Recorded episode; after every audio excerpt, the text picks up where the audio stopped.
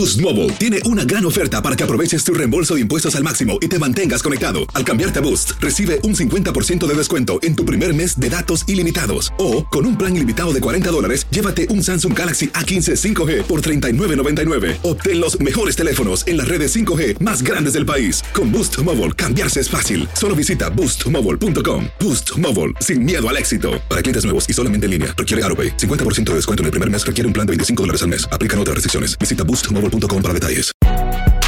Si no sabes que el Spicy McCrispy tiene Spicy Pepper Sauce en el pan de arriba y en el pan de abajo, ¿qué sabes tú de la vida? Para, pa, pa, pa. Dicen que traigo la suerte a todo el que está a mi lado. Y esa es mi mala fortuna. Basada en el clásico de Juan Rulfo, llega Univisión, El Gallo de Oro. Supongamos que la caponera puede inclinar la suerte a quien ella quiera. ¿Estás tardando en conquistarla? Con Lucero, José Ron y Plutarco Asa. Este gallo está cambiando la vida. En una historia legendaria de amor y azar. No trates de cambiarme, no lo vas a lograr. El Gallo de Oro, gran estreno miércoles 8 de mayo a las 9 por Univisión.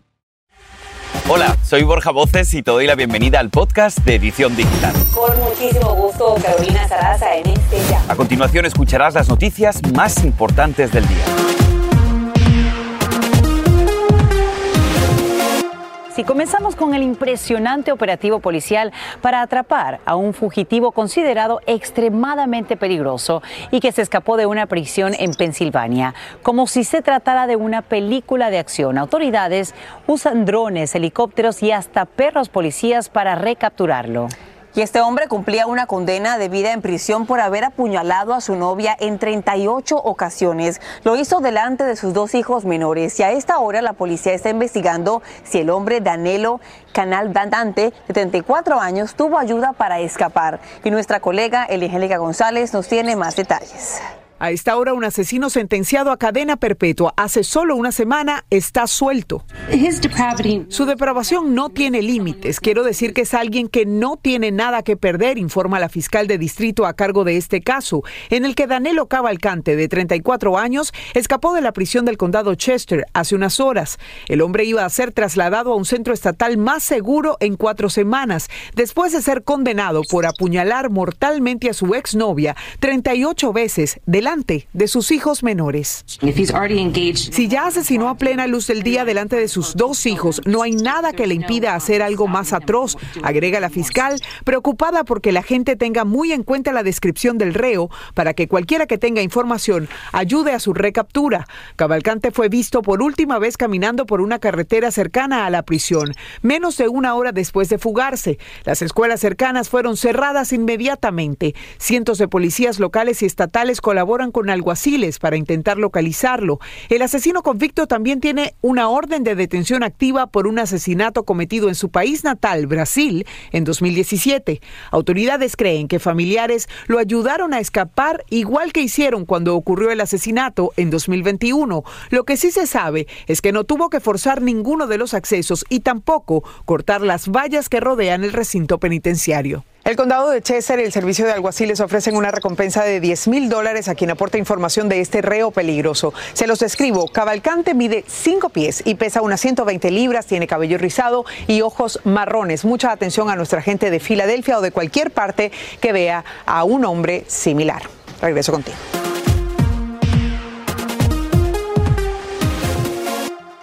Y ya está aquí el fin de semana de Labor Day o el Día de Trabajo en Estados Unidos, uno de los más apetecidos para los viajeros que buscan cerrar con broche de oro las vacaciones de verano. Se esperan millones de pasajeros en todos los aeropuertos del país y las carreteras muy congestionadas. Socorro Cruz nos tiene lo que debemos saber a esta hora. Sí, tenemos planes para escapar de casa unos días y te saludamos hasta el Aeropuerto Internacional de Los Ángeles. Socorro, cuéntanos. ¿Qué tal? ¿Cómo están chicos? Muy buenas tardes. Desde muy temprano estamos cubriendo esta historia y estamos viendo el flujo de los pasajeros. Se espera que hoy 2,5 millones de personas viajen y bueno, pasen por los aeropuertos de todo el país. De acuerdo a la Secretaría de Seguridad del Transporte, serán 14 millones de pasajeros los que transiten de aquí hasta el 6 de septiembre, un 11% más que el año pasado. ¿Cómo saben estas cifras? Bueno, por el número de venta de boletos récord de los de las aerolíneas. Ahora la pregunta es, ¿están preparadas las aerolíneas para este flujo de turistas, de pasajeros? Se van a utilizar algunos aeropuertos municipales y también para recibir nuevos vuelos y también aerolíneas nuevas. Pero están dando recomendaciones. Tomen nota, por favor. Si su vuelo es nacional, tiene que llegar usted dos horas antes, pero tome, agregue una hora extra por el tráfico en las autopistas. Si su vuelo es internacional, que sean tres horas. También muy importante que usted active las notificaciones en su celular, sobre todo si le informan cambios climáticos y también estar muy pendiente sobre las actividades de estas notificaciones. Importante también que usted revise la página que aparece en pantalla de tsa.gov. Ahí usted va a poder escuchar o ver más bien cuáles son los artículos que puede llevar en sus maletas de mano. Vamos a escuchar qué nos dicen los viajeros. ¿No les importa que sea un día tan ocupado y que a lo mejor se les va a retrasar el vuelo? No, esperemos que no. Primeramente Dios, llegaremos a tiempo para allá. En nombre de todo el equipo de Edición Digital, les deseamos a ustedes que tengan un feliz viaje, si es que lo va a hacer, durante este feriado del Día del Trabajo. Vuelvo al estudio. Como siempre, empacar la paciencia de primero socorro. Muchísimas gracias. Y justamente hablando de viajes, si estás pensando ya en la gasolina o tal vez hasta dejar tu tanque llenito antes de irte al aeropuerto ese fin de semana, es posible que gastes un poco más. Según la AAA, el precio promedio nacional es de 3 dólares con 82 centavos por galón regular y en 11 estados del país están promediando ya los 4 o incluso más. El más costoso está en el sur de California con precios promedio de 5 dólares con 5 centavos por galón.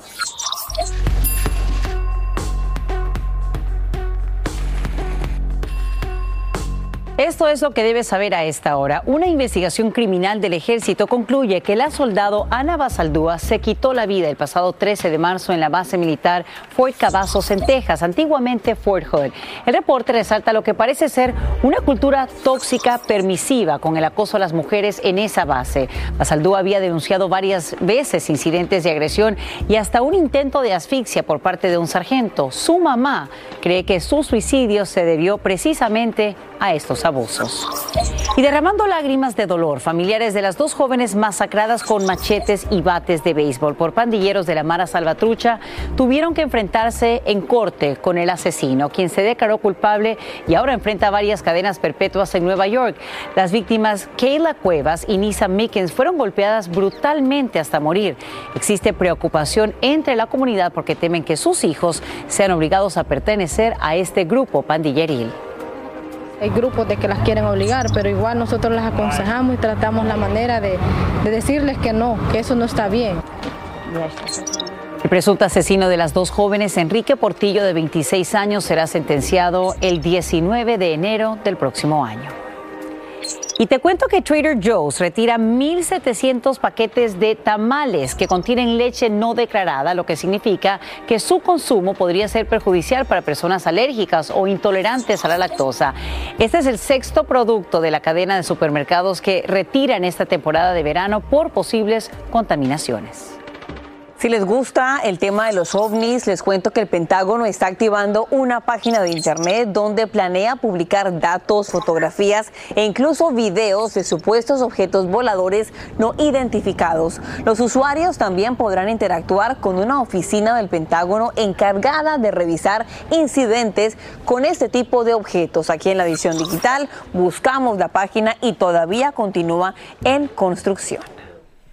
El joven ciclista Isaac del Toro de 19 años hoy nos llena de mucho orgullo porque se convirtió en el primer ciclista juvenil mexicano que ha ganado el Tour de Francia juvenil. Ay, qué emocionante. Justamente adivinen que está en vivo aquí en la edición digital. Isaac, nos encanta realmente. El éxito es producto de tu persistencia. ¿Desde cuándo eres ciclista y cuál fue tu reacción al ganar? No, ya tengo muchísimos años. Al final empezó por un amor familiar en esto y, no sé, desde los 5 o 6 años ya ando en bicicleta. Y honestamente la reacción de pasar la meta fue increíble, ¿no? Muy difícil de digerir, honestamente. Y me imagino obviamente que todo este éxito se logra gracias a la entrega, a la disciplina, a obstáculos que has tenido que vencer. Ya competiste en Bélgica y Rumanía, en República Checa. ¿Qué sigue después para ti y después obviamente de anotarse ese triunfo tan grande? Sí, la verdad es que ha sido muy gratificante este fin de semana. Fue muy bonito haberlo logrado, honestamente sí. Tenemos un poco de experiencia ¿no? ya a este punto en mi carrera deportiva. Y honestamente lo que nos depara en el futuro es prepararnos, ¿no? Estar un poco más, más listos. al final todos queremos llegar a la máxima categoría y esperemos estar ahí pronto. Eh, honestamente fue muy bueno haberlo logrado de la mano del equipo y, no poder estar más orgulloso por esto, ¿no? Todo lo quieren conseguir, sin embargo, solamente algunas personas lo consiguen y tú eres uno de ellos. Aquí en la edición digital tenemos una pequeña tradición. Tú eres muy joven, así que seguramente será una foto muy reciente, pero quiero que veas a la pantalla a esta fotografía de un niño que va a aparecer en tu pantalla y lo ves. Y quiero que le des a ese niño un consejo. ¿Qué le dirías a él? No, honestamente lo mismo ¿no? que me dijeron mis papás, al final persigue tus sueños y búscalos ¿no? de la mejor manera y todo pasará con el tiempo, ¿no? Con algo de trabajo y dedicación, todo pasa por algo. Pues nos ha encantado conversar contigo. Felicidades por ese triunfo. Se me enchina la piel cuando veo esas lágrimas, que son lágrimas obviamente de alegría cuando logras este gran cometido de salir vencedor en el Tour de Francia Juvenil. Felicidades Isaac nuevamente y que sigan los éxitos para ti. Muchísimas gracias, muchas, muchas gracias por tanto apoyo. Este es el podcast de Edición Digital, con noticias sobre política, inmigración, dinero, salud y mucho más.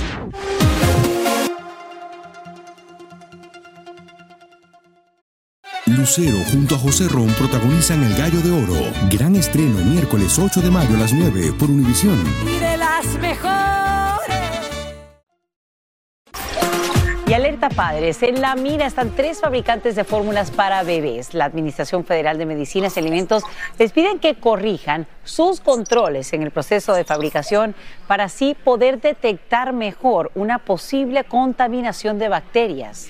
Y las empresas afectadas son las siguientes: By Heart, Mead Johnson Nutrition del grupo Reckitt Benskinser y Perigo. Las cartas de advertencia no están relacionadas con ningún retiro de productos en curso, pero por si acaso pueden visitar la página de la FDA.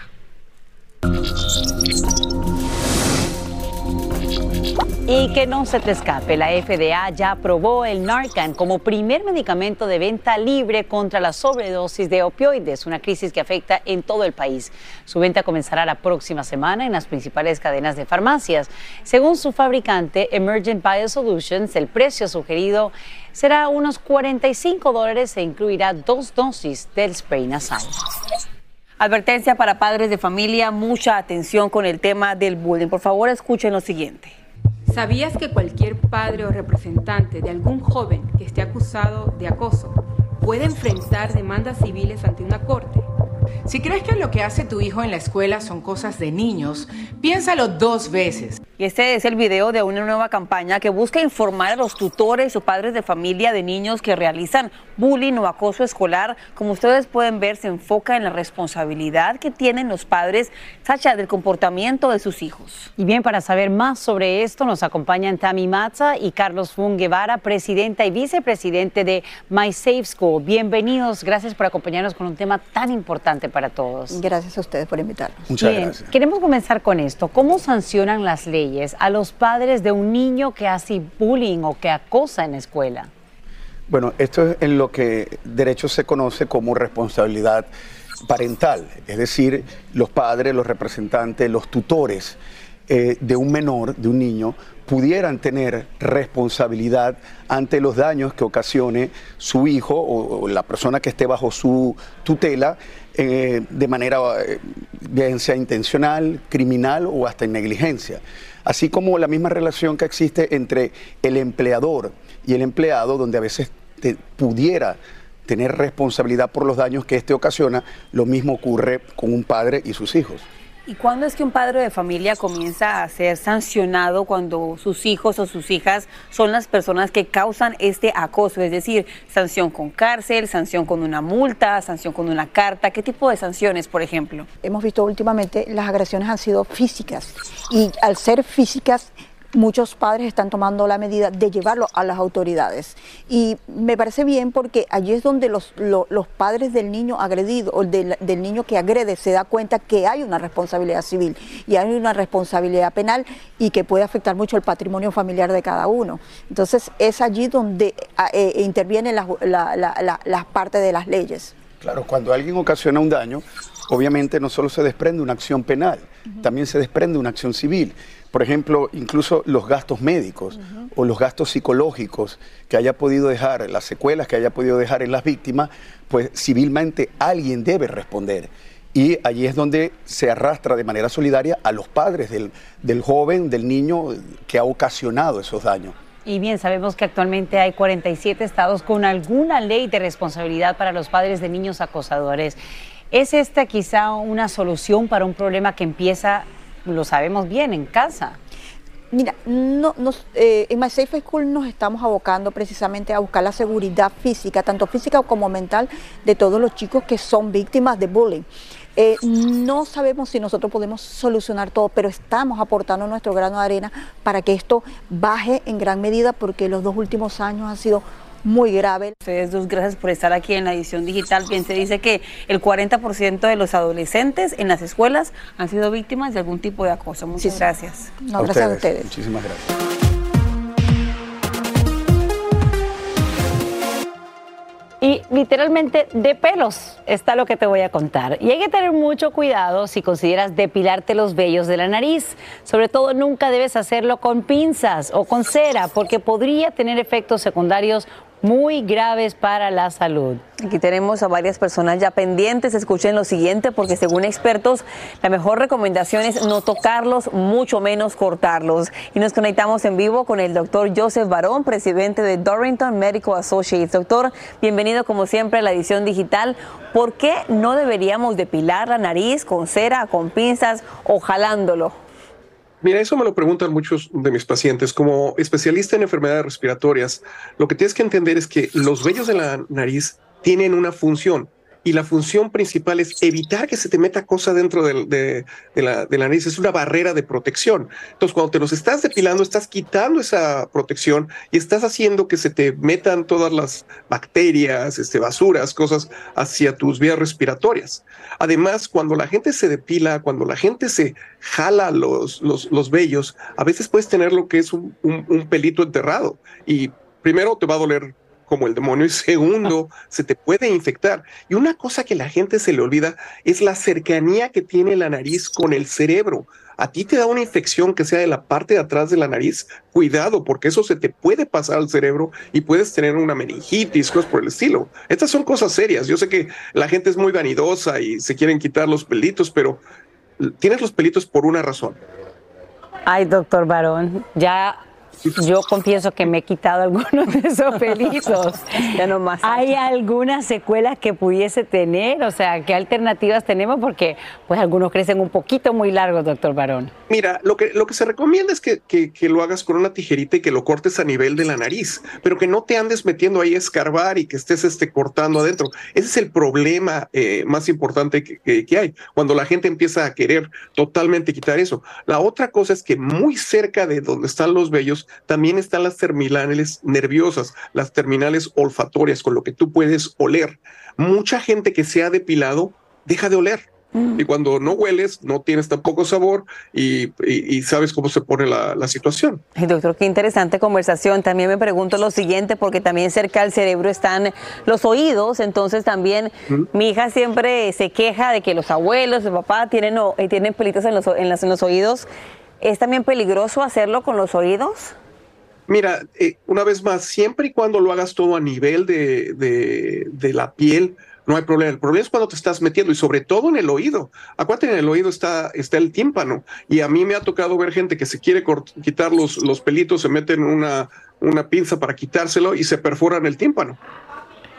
Increíble todo lo que hemos aprendido, doctor Joseph Garón. Le, Barón, le agradecemos enormemente porque yo creo que ya nadie se va a tocar con pinzas o depilar los vellos de la nariz. Feliz fin de semana, gracias. Igualmente, buen día. Y dicen que el amor de una madre es infinito y que está más presente mucho más allá de la vida y es lo que siente el protagonista de nuestra siguiente historia, quien ha logrado salir de las más peligrosas dificultades de toda su vida. Andrea León conversó con él y nos cuenta más de lo que este ex pandillero reformado ha logrado. Así es, chicas. Esa, una de esas dificultades fue precisamente involucrarse con pandillas y ver morir a su mejor amigo a causa de ello. Por eso este joven Jesse Fernández decidió cambiar y aquí les cuento parte de lo que ha hecho desde ese entonces. La tengo tatuada en mi pecho y pues siempre la miro. Ah, pero sí, todo este camino era por ser por ella. Jesse Fernández se refiere a su madre, quien murió cuando él tenía apenas 10 años y lo ha inspirado en su camino de superación después de haber estado involucrado con peligrosas pandillas en Los Ángeles. Nuestras familias viven en pobreza y todavía viven en pobreza y pues nosotros estamos tratando de hacer lo que podamos hacer un dinerito por aquí, por allá. Su mejor amigo murió en manos de pandilleros, por lo que decidió que era momento de cambiar. Buscó ayuda en la organización Homeboy Industries y el padre Greg Boyle. Allí lo motivaron a estudiar una carrera universitaria y aunque Jesse llegó a pensar que no sería posible, lo fue. Sí, me aceptaron todas las cosas, todas las escuelas que apliqué menos UCLA. Dije, UC Berkeley va a ser para mí. Superó la pandemia del coronavirus y todos los cambios que ella implicó. Y pues le seguí, le seguí. Agarré A's y A's. Terminó graduándose en sociología con un alto puntaje y ahora está planeando hacer un doctorado, a pesar de que el camino no ha sido fácil. Mi papá ya está subiendo ahí en edad y pues no está trabajando, paró de trabajar cuando comenzó la pandemia. Él lo ayuda en todo lo que puede sin quitar sus ojos de su gran meta. Mi llamada es mejor estar en como las community colleges para que, muchos, muchas personas que están ahí queriendo ir a la escuela y están en la escuela pero todavía están diciendo que no sé si eso es para mí o pues yo quiero estar ahí en la clase y que pues miren a mí, que digan que wow, que él, que lo logró y yo puedo lograrlo también. Y así dice que otra meta que tiene a corto plazo es arreglar la casa de su padre para que él pueda estar más cómodo, ya que ha tenido una vida de mucho trabajo y sacrificios, como la mayoría de migrantes en este país. Le deseamos mucho éxito en eso y en todo lo que se proponga, chicas. Así será. Gracias, Andrea León, por presentarnos esta historia que inspira.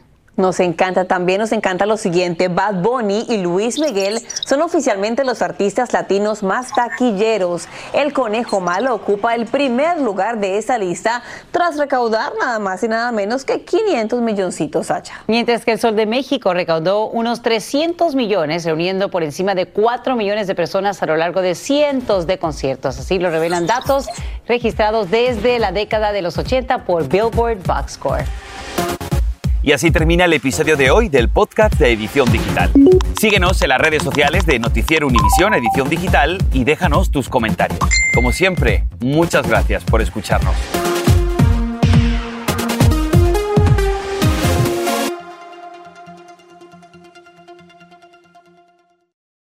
Lucero junto a José Ron protagonizan El Gallo de Oro. Gran estreno miércoles 8 de mayo a las 9 por Univisión. Y de las mejores